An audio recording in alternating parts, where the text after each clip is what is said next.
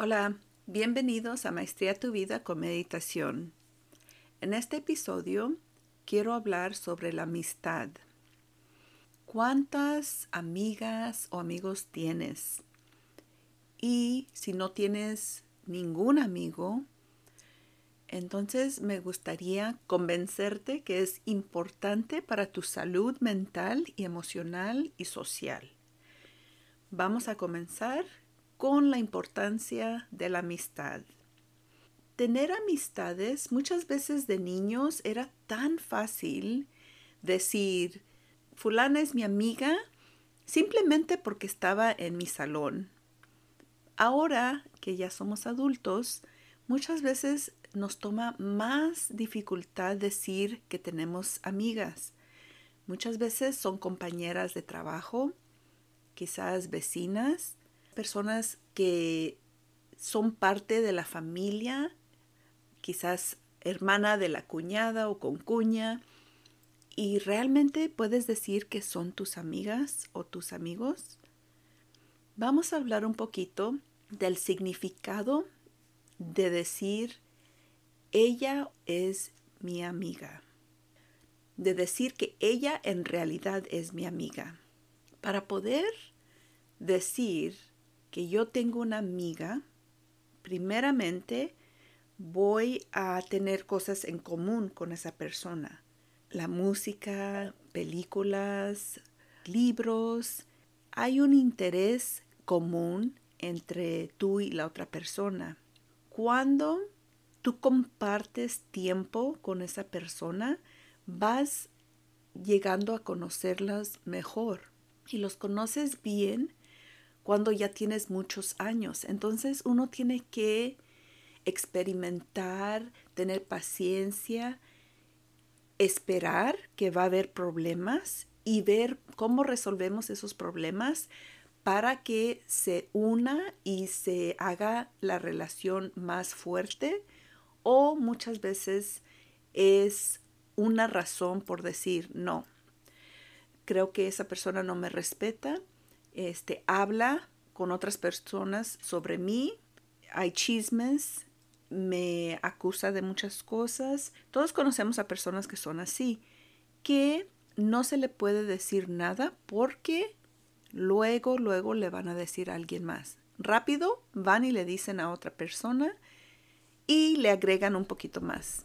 Entonces, si realmente queremos una persona que sea respetuosa, honesta, que sea considerada, que respete lo que tú quieres en esa relación, porque si tú vas a realmente compartir tus miedos, tus inseguridades, tus metas, tus éxitos, quieres que sea con alguien que puedes confiar y que puedes crecer con esa persona también vamos a ver cómo cuando vemos en la televisión las amistades, hay veces que dice uno, me gustaría tener una amiga así, que es incondicional, que puedo contar con ella a cualquier momento.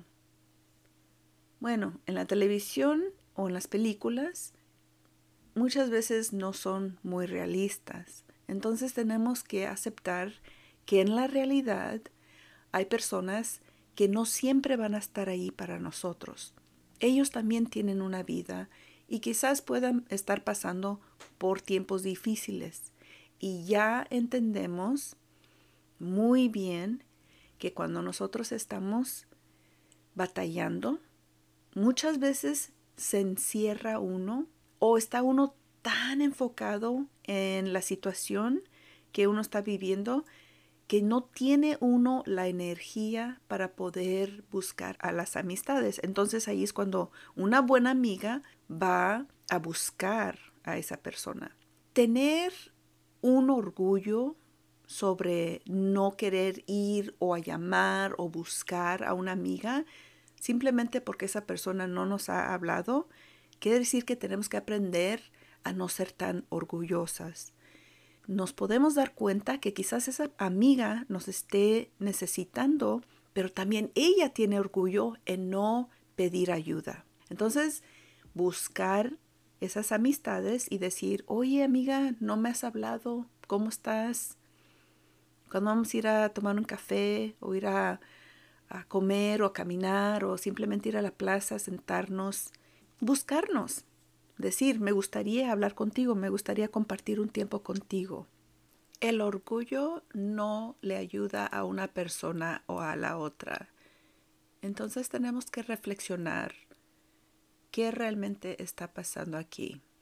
No hay que asumir que hay una dificultad cuando no se ha expresado. Muchas veces somos muy rápidas para decir, quizás esté enojada conmigo. En realidad esa no es la situación. Simplemente está ocupada en alguna emergencia o necesidad familiar o estudios que quizás tenga exámenes otra dificultad que uno quizás pueda estar ahí para escucharlo o escucharla. Entonces, ser una buena amiga quiere decir que tú las escuchas atentamente. Le tienes esa atención para saber qué son sus deseos, sus sentimientos, sus preocupaciones, tener empatía y llegar a conocer a alguien es algo que nos ayuda a reforzar nuestra inteligencia social. Cuando tú compartes algo con alguien, estás confiando en ellos, estás tomando esa oportunidad de ser vulnerable.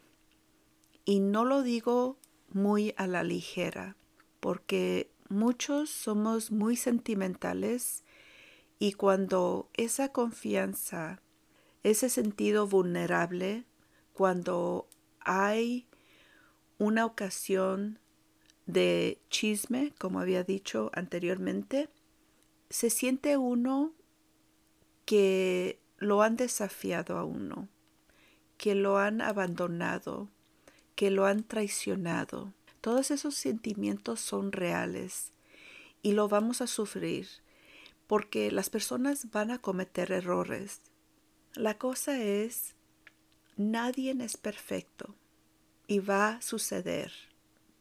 Se nos va a hacer fácil decir algo.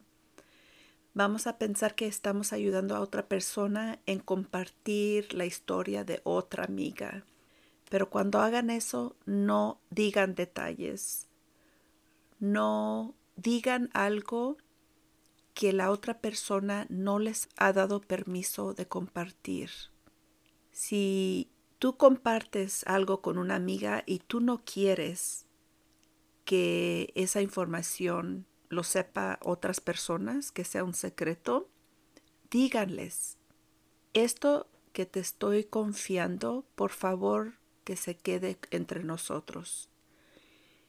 Y si tú haces eso, si claramente tú le has dicho a alguien, solo te lo estoy diciendo a ti porque yo ya no lo aguanto, quiero saber si hay una solución que tú me puedas ayudar, y lo compartes y esa persona se da cuenta, estás peligrando esa amistad.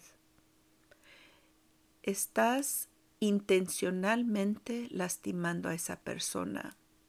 Y tenemos que estar conscientes si hacemos eso, si es algo que inconscientemente lo hace uno, porque es un hábito que hemos formado por muchos años, pero que es posible cambiar.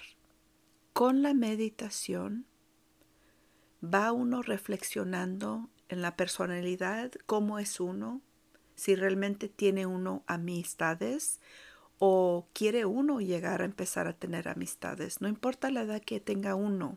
Si uno quiere intentar a formar unas amistades que le ayudan a uno a sentirse bien, a que esas amistades nos ayudan a animarnos a salir, tener esa motivación de vivir. Y muchas veces lo puede uno encontrar en la familia. Simplemente porque estoy hablando de amistad no quiere decir que tienen que buscar personas fuera de sus familiares. Es bueno, pero también pónganse a pensar, ¿mis hermanas son mis amigas? ¿Mis cuñadas son mis amigas? O sea, ¿mis primas son mis amigas? Y si no lo son, ¿por qué? ¿Qué es lo que yo estoy haciendo para asegurarme que tengo una buena relación con mis familiares? Y quizás sea porque no hemos respetado la información de esa persona. Y les voy a compartir que yo he sido culpable, he sido culpable de decir lo que otra persona me ha confiado, porque pensé que al decirlo le iba a ayudar a esa otra persona. Entonces una tía me comentó que se sentía muy dolida porque otras dos hermanas la estaban rechazando. Y cuando me comentó eso, yo pensé, bueno, si yo sé la razón que la están rechazando y ella está inconsciente, quiere saber por qué la rechazan. Entonces yo le compartí eso a las que se habían ido de viaje y no le habían invitado. Entonces me sentí mal porque dije, bueno, ella me confió eso, me confesó eso, pero realmente fue mi trabajo o mi responsabilidad de decirles a las hermanas, ahí es donde uno ya es la tercera persona. Y muchas veces esos triángulos son muy reales. Y muchas personas usan ese triángulo para hablar, porque no pueden ser directos con esas personas que tienen un conflicto. Y allí yo aprendí no ser esa tercera persona, porque no salió bien. Mi tía se dio cuenta que yo confié eso, lo que ella me había confiado con las otras, y se molestó y tenía razón. Pero en realidad ella no me dijo, no quiero que les digas o no quiero que lo compartas. Pero uno, por eso les digo, es importante decírselo directamente a esa persona. Cuando tú te sientes mal y lo estás expresando y no estás lista para que otras personas lo sepan, dile a esa amiga, mira, para mí ha sido muy difícil compartir este dolor que tengo o esta batalla o conflicto que, tengo con otras personas. Si es que por favor, que se quede aquí entre nosotros. Porque si yo no me escucho explicándoselo a otra persona, no voy a poder aprender, no voy a poder saber dónde la estoy fallando yo o qué es lo que yo tengo que expresar con otra persona. Y muchas veces cuando uno habla, como aquí en este podcast, es mi segundo año expresando mis ideas, compartiendo con ustedes lo que pienso y para mí ha sido muy beneficioso porque me da la oportunidad de expresar mis ideas y lo que yo busco para informarles a ustedes de cualquier tema que estoy hablando. Entonces es una forma de reflexión para mí, es una forma de aprendizaje y al expresarlo es otra habilidad yo tengo una meta de poder llegar a tener cursos. Hace años yo hacía talleres para padres y ya como entré a ser maestra y no lo he hecho por ya son 12 años, como que se desacostumbra uno a sentirse uno confiable en poder hablar en frente de un grupo de preparar un tema. Entonces estos dos años me ha ayudado a mí y me ha recordado lo tanto que me gusta hacer talleres. Entonces regresemos con la amistad, ya me desvié. Cuando alguien específicamente te dice, tengo este problema, de seguro que esta información tiene que ser confidencial. Si al momento que alguien te está diciendo algo y estás pensando a quién se lo vas a compartir porque es un chisme caliente, ahí tú tienes que reflexionar y decir, no, yo no voy a traicionar a mi amiga en esta forma simplemente porque me va a dar una razón de qué hablar. Me va a dar un dato o información que quizás otra persona necesita escuchar. No hay una razón buena para compartir una pena, un secreto o un deja, comparto esto porque quiero ver si realmente estoy equivocada o qué es lo que está pasando. Espero que ya haya quedado muy claro la importancia de mantener esa confidencial, ese respeto. Y ese respeto hay límites.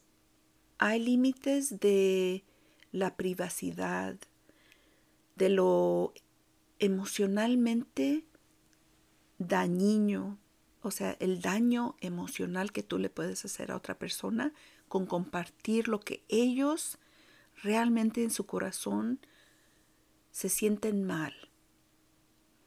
Entonces, si digamos que sí, la riega uno y no es uno honesto, evita uno expresar esa realidad de que uno la regó. Entonces uno no es transparente, empieza uno a mentir o evitar a la persona. Entonces esa relación se va dañando, se va disminuyendo. En vez de enforzarla, la estamos destruyendo. Y cada quien tiene esa opción. Es algo que tú escoges, mejorar o empeorar. Y si tú cometes un error, ¿cómo lo reparas? ¿Tienes el deseo de repararlo? Y si la respuesta es sí, comprendo que la regué, no soy una persona perfecta, voy a cometer errores y estoy aprendiendo no chismear, estoy aprendiendo a tomar responsabilidad, estoy tomando ese hábito de pedir perdón o si alguien me lastimó, perdonarlo. Y es algo que recibe y uno da. Una relación, una amistad, tú estás recibiendo algo de esa persona y tú estás dando algo. Y lo más grande que uno puede dar es su tiempo, su respeto, su cariño, ser una porrista para esa persona, darles ánimo, porque muchas veces uno no se anima a hacer cosas que le van a ayudar a uno, pero cuando uno confía y sabe que esa amiga me va a dar ánimo, me va a decir palabras de decir, estas son tus habilidades, yo sé que tú puedes, inténtalo, si fracasas, pues de menos lo intentaste. Eso es muy diferente a otra persona que te diga, no, ¿para qué? ¿Para qué lo vas a hacer? O sea, mejor no, no te arriesgues, vas a perder más. O sea, piensen en todas las cosas que tu amiga te dice. ¿Te anima o te desanima? Y eso es muy importante. Otra cosa es de que te juzguen. Especialmente si cometiste un error y te dicen, ay, que la, regaste, no sirve para nada, ¿por qué no aprendes de tus errores? De muchas cosas que dice uno, a cualquier persona le puede suceder esto. Una persona que consistentemente te está rebajando, que te está desanimando, que te hace sentir peor después de que hablas con ella, te aconsejo que mejor ya no busques a esas personas. No importa si son familiares. No necesitas confiarles a esas personas negativas lo que tú quieres hacer o qué deseos tienes o qué problemas tienes, porque tú sabes por adelantado que ellos no te van a apoyar.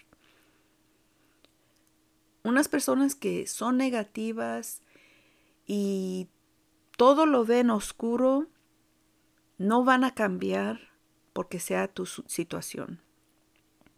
Entonces, busca a personas que te alcen el ánimo, que te apoyen, que te respetan.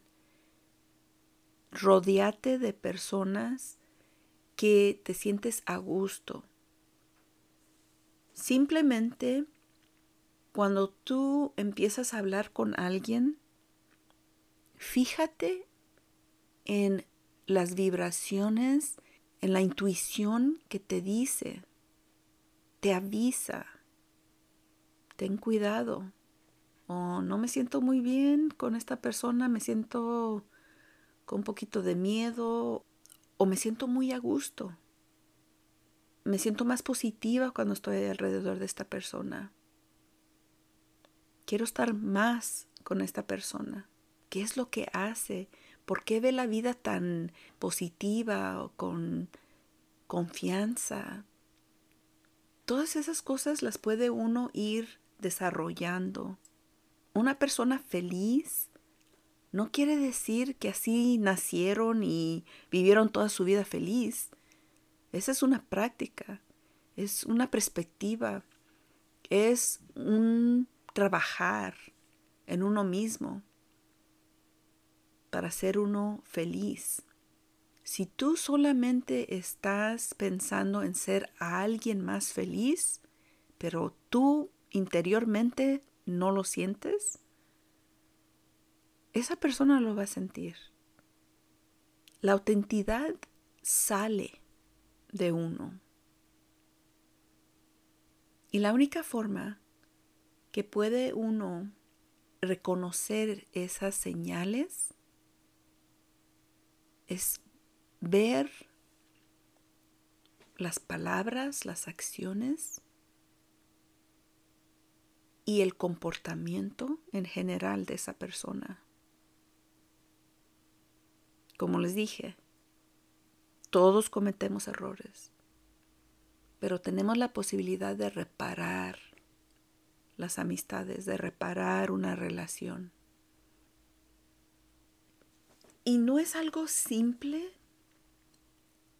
es complicado porque si uno no está tranquilo, quiere uno resolver los problemas de otras personas sin que uno mismo esté tranquilo y en paz, no va a ser posible. Para poder ser una buena amiga, necesita uno realmente estar presente en la conversación con la amiga ya la conoces lo suficiente para decir, necesita escuchar esto, o esto lo que me está diciendo ahorita no es típico para ella, o yo sé que regularmente es muy negativa, pero ¿qué le puedo decir para que ella lo vea de otra forma? Para que vea que no todo es negativo. Y va uno celebrando esas amistades con años y no hay envidias, no hay celos, porque uno reconoce que cada persona tiene sus habilidades, tiene sus regalos, tiene su forma de ser y que todos necesitamos que todas las personas sean como sean y las que estamos batallando, buscar ayuda, buscar esa amiga, no porque ella nos va a resolver nuestros problemas, sino porque ese apoyo nos ayuda a manejar el problema lo suficiente para encontrar una solución que solamente uno puede hacer. La responsabilidad siempre cae en uno. Cuando uno confía que esa persona está allí para nosotros y que tiene nuestras mejores intenciones, está uno rico. Moralmente tenemos ese apoyo, emocionalmente nos ayudan a detenernos cuando estamos en el piso y ese es uno de los beneficios de tener amistades. Compartir uno con otros, ya sea sentimientos, experiencias, ser vulnerable, puede ser algo difícil, pero las ganancias son increíbles porque uno realmente va haciendo unas conexiones y teniendo unas relaciones más profundas. Hay unas tragedias que nos puede ayudar a tener más ánimo para compartir con otras personas.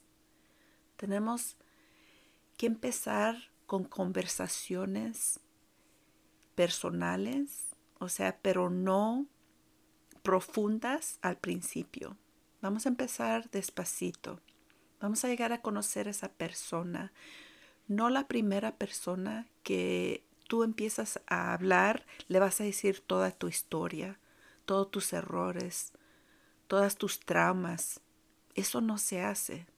Se toma tiempo poco a poco a llegar a conocer a esa persona, porque lo que tú quieres es saber si es la persona correcta, si esa persona va a tener tu confianza, que tú te sientes a gusto en compartir.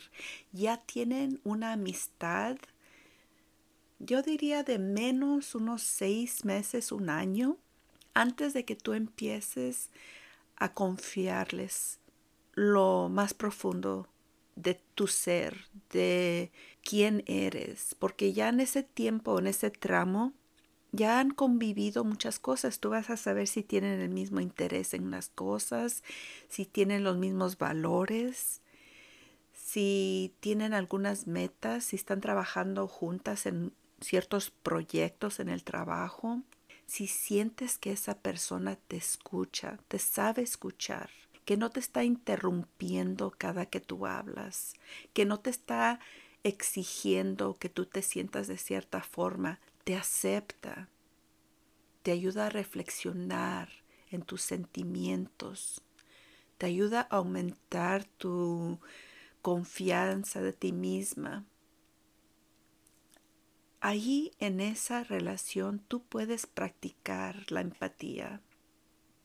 Vas a comprender que no eres la única con ciertos sentimientos y que al compartirlos poco a poquito estás confiando en esa persona. Y puedes decirle cómo te sientes. No vas a acusarlos de cualquier cosa sin decirles, mira, como en el ejemplo que les daba con mi tía, si yo hubiera tenido la confianza en decirle y pedirle perdón a mi tía y decirle, sabe tía, la regué. Usted confía en mí. Usted buscaba solución de su dolor. Y yo, en vez de simplemente escucharla y dejarle saber que yo estaba aquí para usted, fui y les dije a sus hermanas y no se resolvió nada. Al contrario, quizás usted se dio cuenta y en vez de tenerme más confianza, mejor se alejó y perdóneme por eso. Esa es una reparación. Tenemos que admitir cuando la regamos y tenemos que recordar que es un proceso y es una decisión querer reparar daños y aceptar. Y la otra persona siempre tiene el derecho a decir, pues lo siento, no confío en ti. Y tiene que uno respetar ese límite. Tenemos que aprender de que cuando alguien nos rechaza o tenemos malas experiencias con alguien, que no todos van a ser igual. Aquí muchas personas ya adultas prefieren no tener amistades porque las han engañado tantas veces. Han, han destruido esa confianza en alguien. Y para reparar eso es posible, pero se toma mucho tiempo. Y tiene que uno aceptar el tiempo que esa persona pueda uno llegar a perdonar, a volver a confiar en uno. Recuerden que al compartirse con otras personas es una habilidad que se va desarrollando. Es un caminar, es un descubrimiento propio en cómo conectarse con otras personas. Y cuando usted gradualmente va aumentando esa confianza de abrir su corazón, de encontrar esas relaciones, esas amistades, usted va a sentir más riqueza, como he dicho, y más sentido a la vida. Y es normal que tenga algunas razones de no querer confiar de nuevo con otra persona o a otra persona, digamos, por todos los daños que ha sufrido durante los años pero si uno realmente balancea el no tener amistades y esa soledad y compararla con darle oportunidades a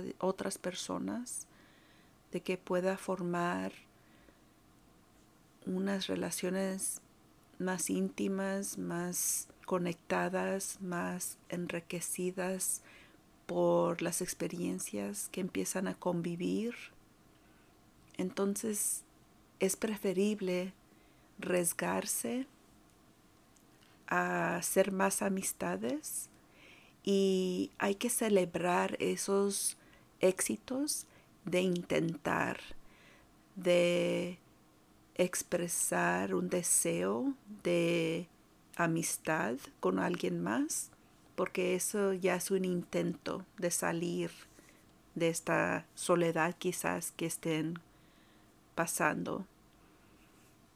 Me preocupa que muchos adolescentes y muchos preadolescentes se sientan aislados, que no le vean el valor de tener amistades, porque eso no nos va a ayudar a compartir y crear, como el episodio anterior que les dije, crear una comunidad es tan importante.